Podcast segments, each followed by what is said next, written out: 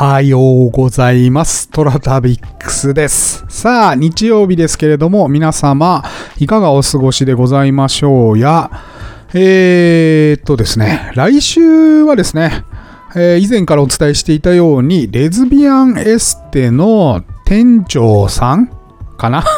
店長つっていいのかな？はい、えー非常に面白い方との対談をご紹介していただ、していきます。いただきますじゃない、いきますよ。はい。あのーすんごい面白かったね。はい。で、えーまあ来週聞いていただいてですね、面白かったらですね、ぜひ本人に会いに行ってみてください。うん。あのー赤坂のトランクっていうカラオケスナックをやられていてですね、ほぼ毎日店頭に立ってらっしゃるんじゃないかな。はい。女性でも非常に行きやすいお店だと思います。はい。それから、そんなにお高くなかったと思うので、まあ、5000円もあれば、ちょいちょいと楽しめるんじゃないかなというふうに思います。うん。えー年齢とか性別とかを超えた人間的な魅力に溢れる方でした。はい。あのー若い子と、あの、話している感じは全くしなかったですね。はい。やっぱりそういうのって、こう、なんていうのかな、知性というか、なんつったらいいんだろう、聡明っていうのかな。うん。学問ではなくてですね、懐の深さとか、人間力みたいなものってあるじゃないですか。はい。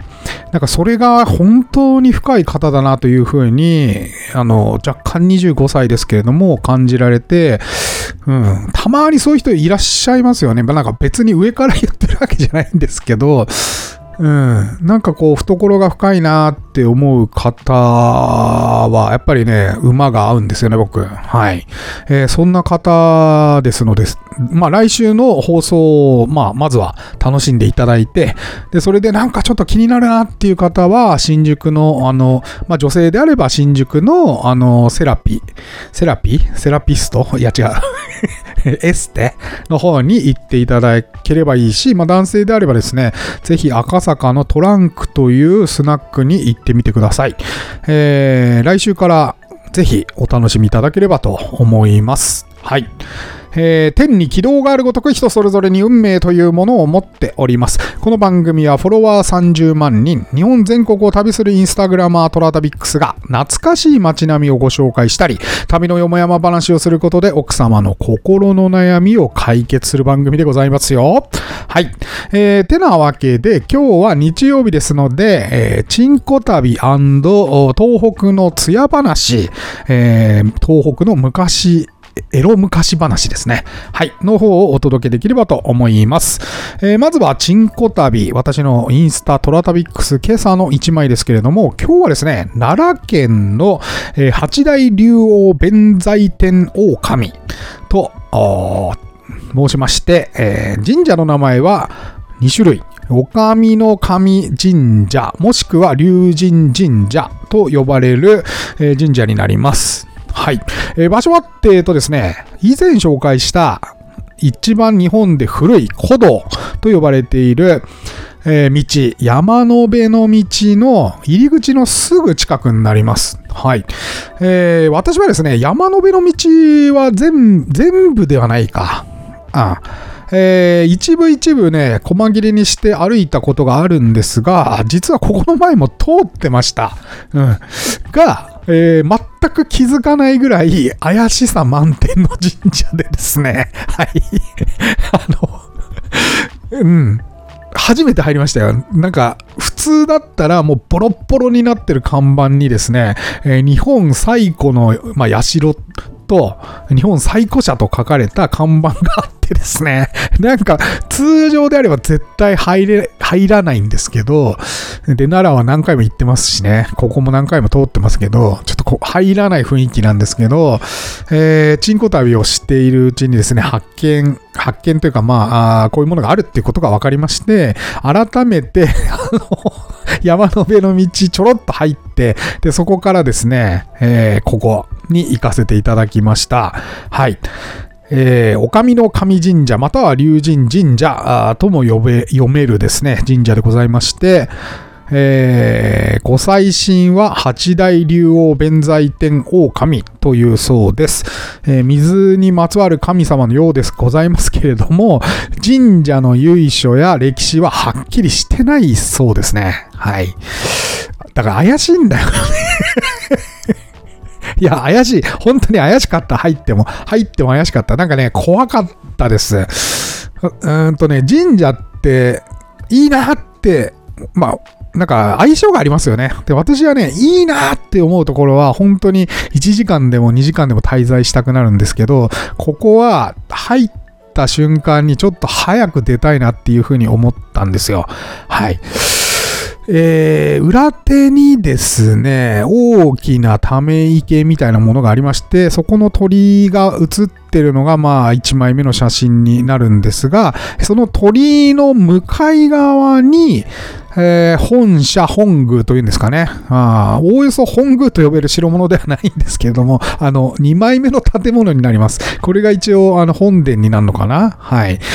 で、えーこの建物の中に八大竜王弁財天狼が祀られておりました。はい。うん。あのー なんつったらいいのかな。中の写真もあるんで、ちょっと見ていただきたいんですけど、鏡が祀ってありまして、で、そこにいろいろお供え物がしてありました。はい。えーこれだけ見てもですね、なんというか、欲？あのー、7枚目ですね。はい。え以前ですね、桃源寺かな？桃源寺か。はい。あのーなんか、チンコ旅ですごい当てられたところがあるっていう名古屋でね、そういう話をしてたと思うんですよ。なんか、こう、ちょっとげっそりしてしまったと。その感覚に近いですね、ここも。なんかね、げっそりしたんですよ。で、7枚目で、8枚目もですね、あの、8枚目見ていただくと、まあ、これがあの、本殿なのかな一応、拝む場所があるんですよ、中に。で、その手前にもうめちゃくちゃ水子地蔵が立ってまして、はい。で、なんかパッと見るとですね、なんとか、なんとかダーニみたいな、なんかあの、インドの神様が祀ってあったり、なんかバラバラなんですよね。うん。で、仏教ってももともともちろんインドなんですけど、まあ、インドの神様とは仏教はあまり関係ない話なので、なんかね、こういうごっちゃになってる感じも、なんかちょっと欲を感じましてですね。あの、漏れなくここも当てられましたね、すごい。なんか当たるっていう感じが適切な感じがしますね。うん。で、えーっとね、ぐるぐるぐるぐる回ったんですよ。なん、なんとかですね、あの、もともとは男女の正規型の石像があると聞いて、まあ、文献に書いてあったんですよ。もう、40年近く前の文献にね。そう。それで来たんですけど、全然なくて、どこだろうと思って。で、この神社の方もね、全然見当たらないし、そう。で、不思議なことにですね、えー、おおよそこんな神社には来なさそうなですね、裏若き乙女が結構何名か入っていらっしゃってですね、パワースポットなのかな多分。全くわかんないけどね。なんか、私はちょっと負のパワーを感じてしまって、あんまりこう長いしたくないなと思ったんだけど、ああね、そう、来ていらっしゃって、ああ、面白いな、こんなところに興味があるんや、とか思いながらね、はい、探したんですよ。したらですね、えー、なんかそれっぽいなと思われる石が、えーとですね、この写真のですね、さっき言った水子地蔵のたくさん並んでる写真あるじゃないですか。その、それと本殿の間にですね、ぽつりとですね、あったんですよ。はい。えー、っとですね、2、3、4、5枚目ですね。はい。えーこの5枚目の写真が弾痕だそうです。はい。全然わかんないですよね。はい。えーこの5枚目の写真が弾痕で、4枚目の写真が一応女性の割れ目ということで、2つ一緒に並んでるんですが、昔の文献にはきちんと並んで写真撮られてたんですけど、今はね、なんていうか、雑草の間にね、ボーンって置かれてて、横にタヌキのなんていうの置物とかがあったりして、もうね、もはや訳がわかんないですよ。うん。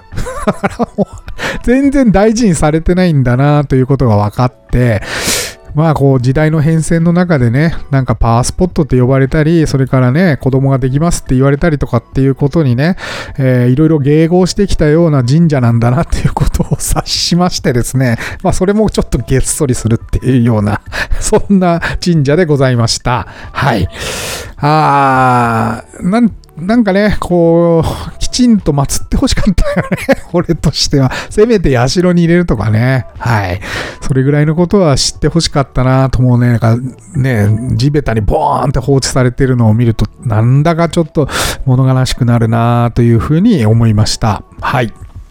えー、というわけで今日は奈良県のチンコ旅でございました。はい。えー、てなわけで今日は聞き耳東北津屋造詞でございます。えー、今日のお話は吹きの葉の穴。はい。吹きの葉に穴が開いてるんですね。さあ、一体どういうことでしょうか？それではお聞きください。聞き耳東北津屋造詞。北のエロツカから吹きの葉の穴。たったいつも女の人と交わったことのない八一郎は、ある春の日ね、あまりのスタさであろうことか、させろさせろと街道を叫んで歩けました。八一郎の気持ちもわからぬではありません。30歳になろうというのに、嫁の来てもなく、里で女の人を求めたこともないのです。銭もなければ杖もなす。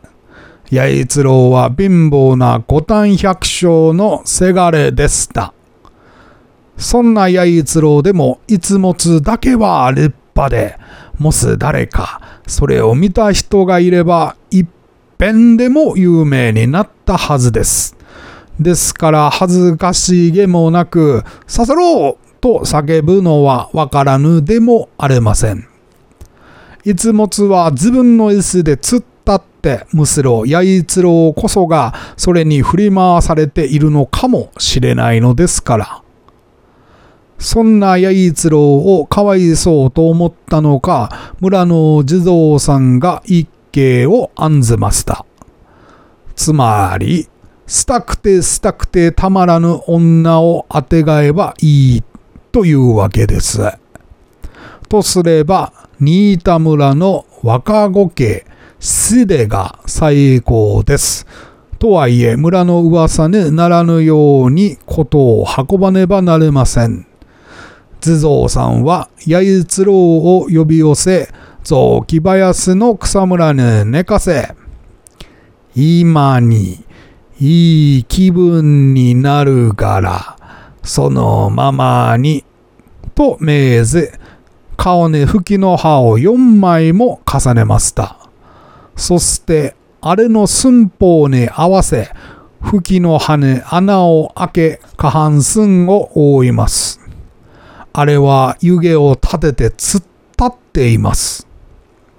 今度は素手を呼び寄せて、仏さんのお告げだと、ここにまたがって、ゆすればご利益があるぞよ、と言いました。素手はひいひいとうれすがり、一方、八一郎は吹きの葉をパフパフとさせながら喜びました。その後、地蔵さんの周りの吹きはみんな小さい穴が開いていたと言います。おすまい。はい。いかがでした？吹きの葉の穴。はい。もう、ちょっとこれね、何回か撮り直したんですよ。最初の、させろさせろってどういう掛け声だよと思ってもはや狂人じゃないですか。致し方なしみたいなこと言ってますけど、もはやね、道 道走ってきたらどうします？させろさせろつって。うん、これちょっと笑っちゃったんで何回か撮り直してます。はい。えー、来週もね、まだ引き続き、聞き耳トークツヤ増し残ってますので、えー、あと1、2回かな。はい。えー、どうぞお楽しみください。え、また来週はですね、え、前段にあったようにですね、レズビアンエステの方にお話を伺っておりますので、えー、そちらの方もお楽しみください。はい。えー、トレタビックスは皆様からのお便りをお待ちしております。今お聞きのメディアのお便り機能、または私のインスタアカウント、toratabix、トラタビックスに DM またはコメントをお送りいただければと思います。えー、毎週月曜日にご紹介させていただいております。明日ね。はい。それでは、良い週末を。